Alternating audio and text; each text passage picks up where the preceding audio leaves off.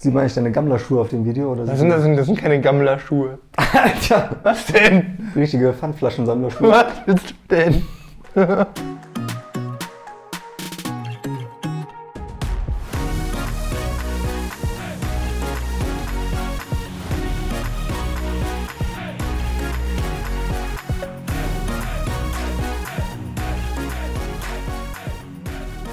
Ein wunderschönes neues Jahr, liebe Motorsportmagazin.com Zuschauer. Ja, wir sind in 2021 angekommen. Ich hoffe, ihr seid alle gut, wenn auch lautlos wie die Formel E rübergerutscht. Und ja, ihr seht, wir sitzen wieder hier. Auch im neuen Jahr gibt es noch QAs. Hashtag AskMSM unten in die Kommentare für neue Fragen. Langsam brauchen wir nämlich wieder welche. Äh, nee, es gibt schon noch einige, aber vielleicht kommen noch bessere. Also lasst euch was einfallen. Ab, runter in die Kommentare. Denn heute haben wir auch wieder tolle Fragen dabei. Und ja, wir starten gleich durch mit Michael Schnitzler.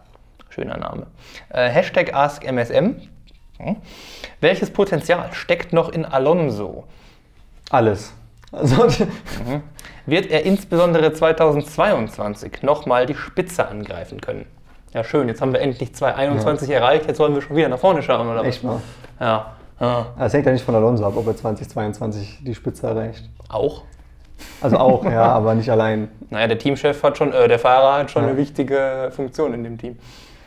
Also ich sag mal so, das, was wir letztes Jahr von ihm gesehen haben, ähm, nicht nur bei seinem Showrun in dem alten Auto, sondern auch später dann beim Young Driver Test, also Young Driver Test, ist zwar nur ein Test, nichtsdestotrotz war er genauso schnell wie Ocon am Rennwochenende.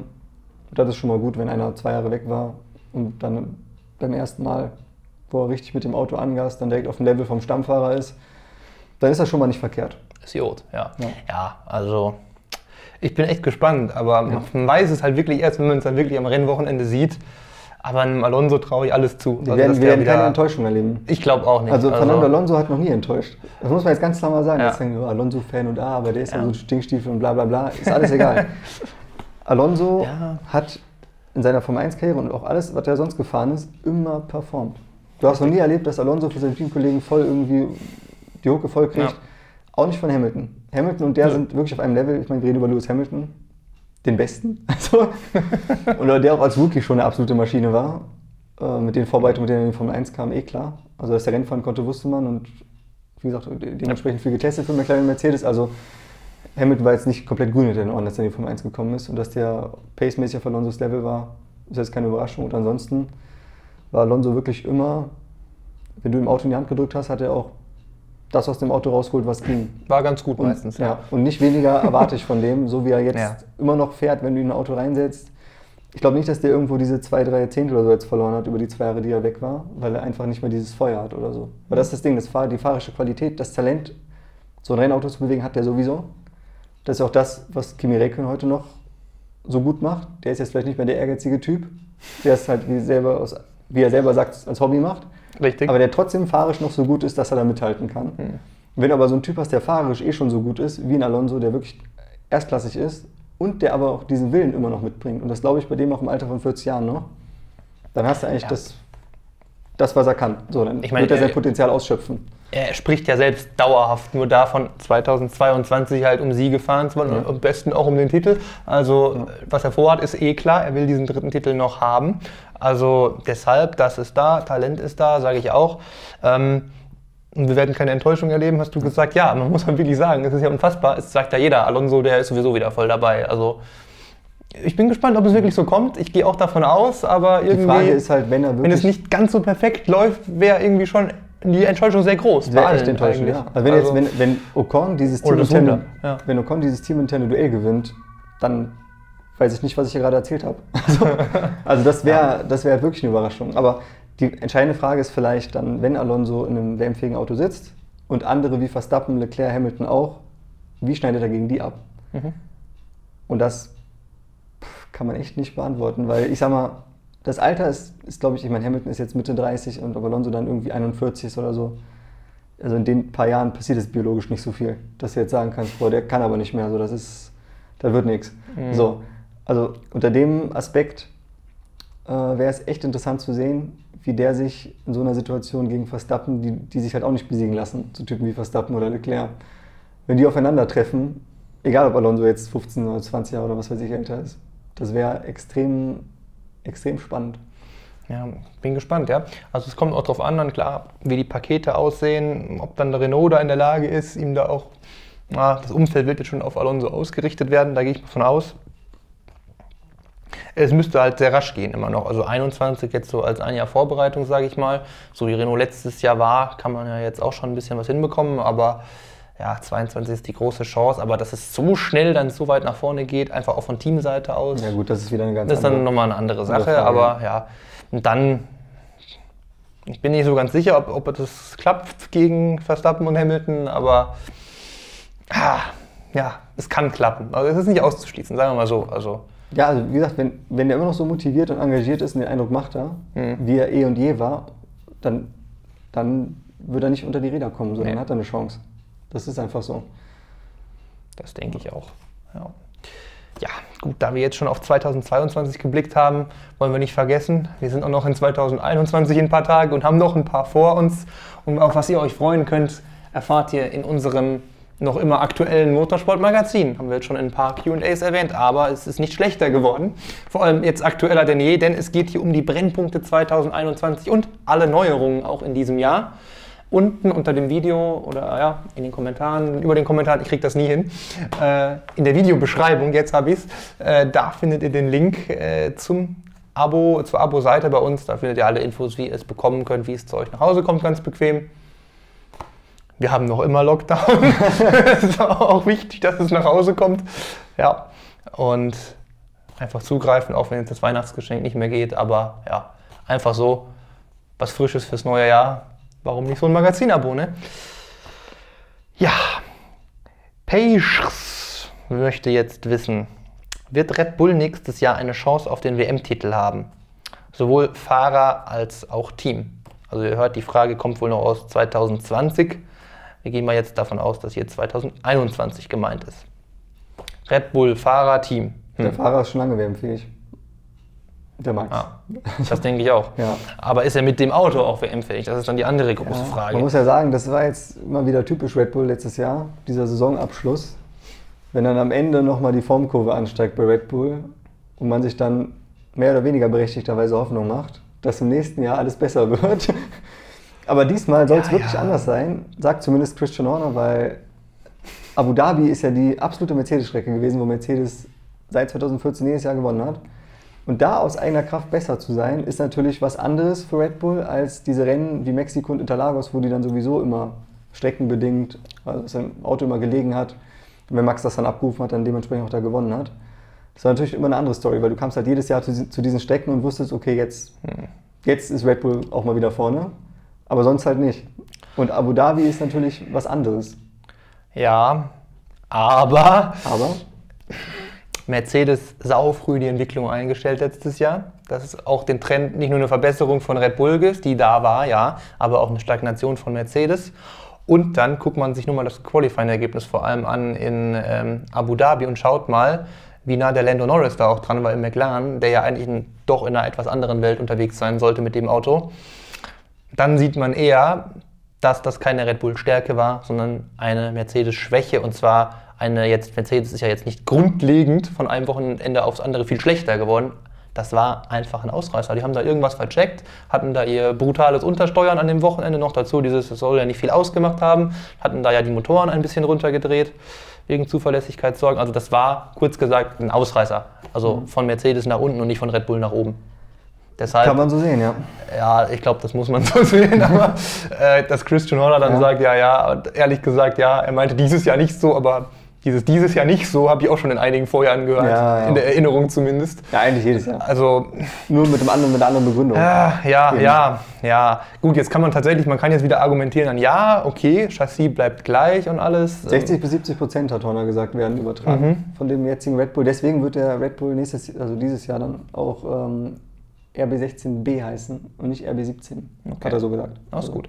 Ja, das, das könnte Red Bull tatsächlich helfen, wenn sie sich jetzt vielleicht mal, das kennt man ja, das war ja dieses Jahr wirklich auch ganz, ganz krass so, fast krasser als je zuvor, sage ich jetzt ungern, aber als in den meisten Jahren, sagen wir mal, dass sie sich echt ein bisschen verzettelt hatten, echt lang gebraucht haben, bis sie dieses Paket verstanden haben, was dann ja echt noch in Ordnung war.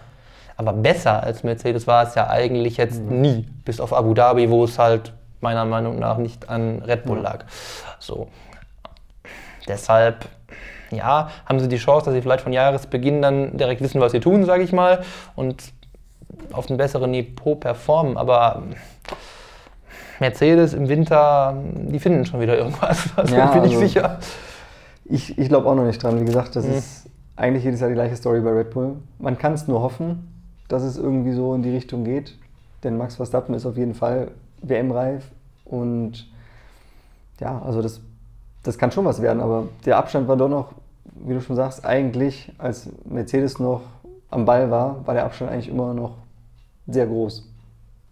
Und das ist halt schon was, das über den Winter so aufzuholen. Und wie, wie du schon sagst, Mercedes hat ja schon dann vorher losgelegt mit der Entwicklung fürs, für, für 2021.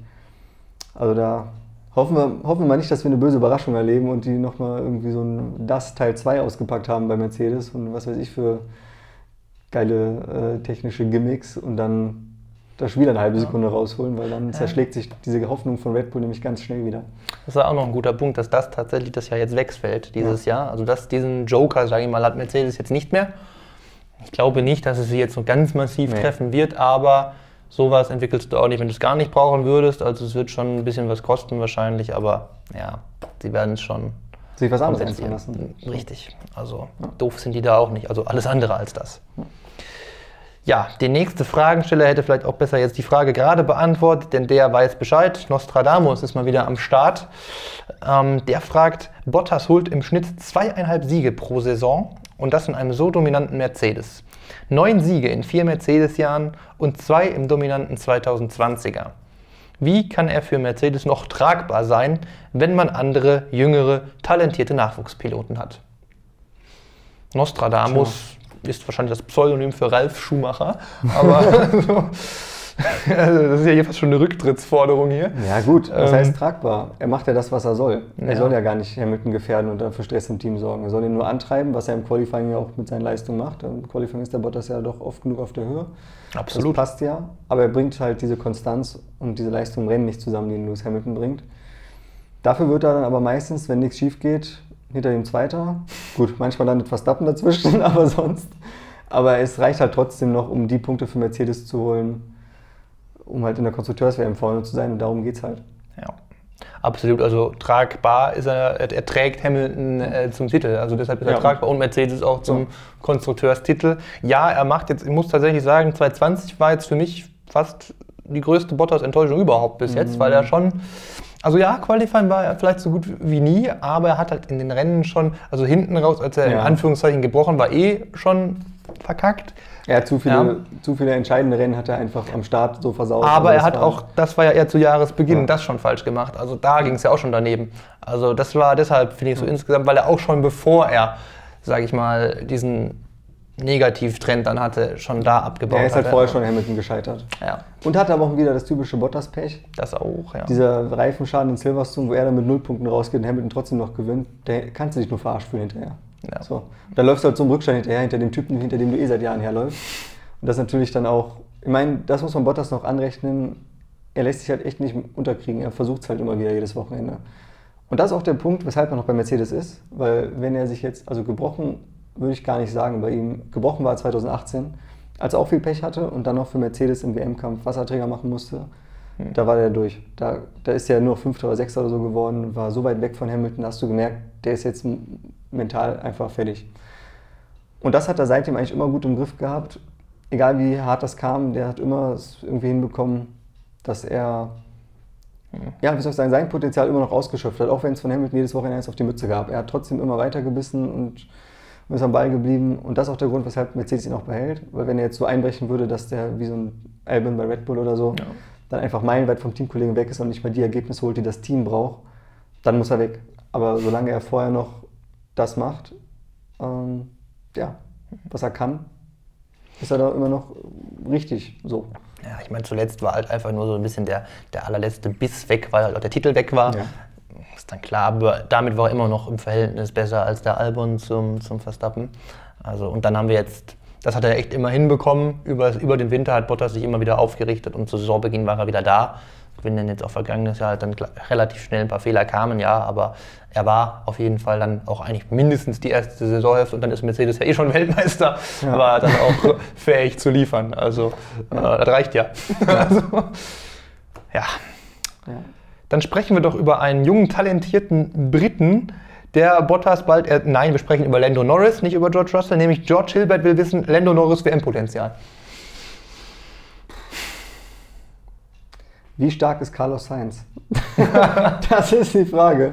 Ich meine, in seinem Rookie-Jahr hat Lando Norris sich richtig gut geschlagen gegen Kaliber wie Sainz, was ich halt auch so auf einer Stufe mit Ricardo sehe, von mhm. den fahrischen Qualitäten. Das hat der Norris sehr gut gemacht. Im zweiten Jahr hat er auch den Schritt nachgelegt, den man sich erhofft hat. Aber wenn ich jetzt sage, dass ich Sainz und Ricardo auf einem Level sehe, wissen wir auch alle, was mit Ricardo passiert ist, als Verstappen sein Teamkollege wurde. Der hat ihn nämlich überrollt. So, auch wenn Ricardo auch seine Momente hatte, am Ende des Jahres war die Rechnung klar. Verstappen der bessere Mann. Und das hat Norris bei McLaren eben nicht geschafft. Die sind auf Augenhöhe ja. geblieben, immer. Er ist nicht weggeflogen, sag er ist Nicht weggeflogen, der klassische. Überflieger. Genau, und das ist halt so der Punkt. Ja, das ist richtig, ja. Es kommt dann ganz drauf an, so Norris sehe ich relativ fest verankert lange Zeit bei McLaren. Man weiß jetzt nie, was passiert, aber erstmal so stand jetzt. Und dann kommt es halt darauf an, was, was bietet ihm halt auch McLaren dann für ein Paket und so, weil wenn ich jetzt sage mal, der Norris ist immer noch, wenn ich den in den Mercedes setze, ist der schon titelfähig, würde ich sagen. Also so gut ist er dann schon, weil dann kompensiert vielleicht der Mercedes die, was weiß ich, zwei Zehntel, die dann vielleicht langsamer ist als Verstappen oder was im Red Bull. Ah, so viel sind es glaube ich nicht. Ja, noch nicht mal, ja. So. Und, ähm, ja, ja, klar, also im richtigen Auto wäre wär der schon WM-fähig, aber dann ist Auf die Frage, Fall. wer ist der Teamkollege? Setzt du Norris gegen Hamilton, was kommt bei raus? Das ist auch die Frage, die wir uns bei Russell stellen. Ja, ja richtig, so. genau. Ja. Tatsächlich wären die beiden auch ganz lustig, einfach die beiden Briten. Das wäre so ein schönes, irgendwann sollte McLaren das machen, finde ich. Norris und Russell in ja. McLaren sitzen. Mercedes-Motoren haben sie ja eh schon. Wenn äh, ja, Ricardo ja. aus irgendeinem Grund unglücklich wird oder was anderes sieht, Red Bull-Rückkehr, wer weiß, was da noch alles mhm. passiert, keine Ahnung. Ähm, ja. Warum denn nicht, finde ich ganz geil eigentlich. So ja, richtig zwei, zwei Briten bei McLaren, das wäre schon. Genau, und der Andy Seidel äh, hält das alles unter Kontrolle. Ja. Genau. Wäre wär irgendwie wär cool, sehr interessant. Die beiden wären wär auch witziger Vergleich nach ihrem Formel-2-Duell und so, dann mal mit gleichem Material zu sehen, wer dann wirklich besser ist. Ja. Ähm, Fände ich ganz cool irgendwie. Ja, ja. ja also aber ja. Der Norris ist fahrisch auf jeden Fall, also was das Fahren angeht, ist er definitiv da mit oben. Die Frage ist, ist er auch so ein knallharter Typ? Weil er ist schon ein sehr liebes Kerlchen. So.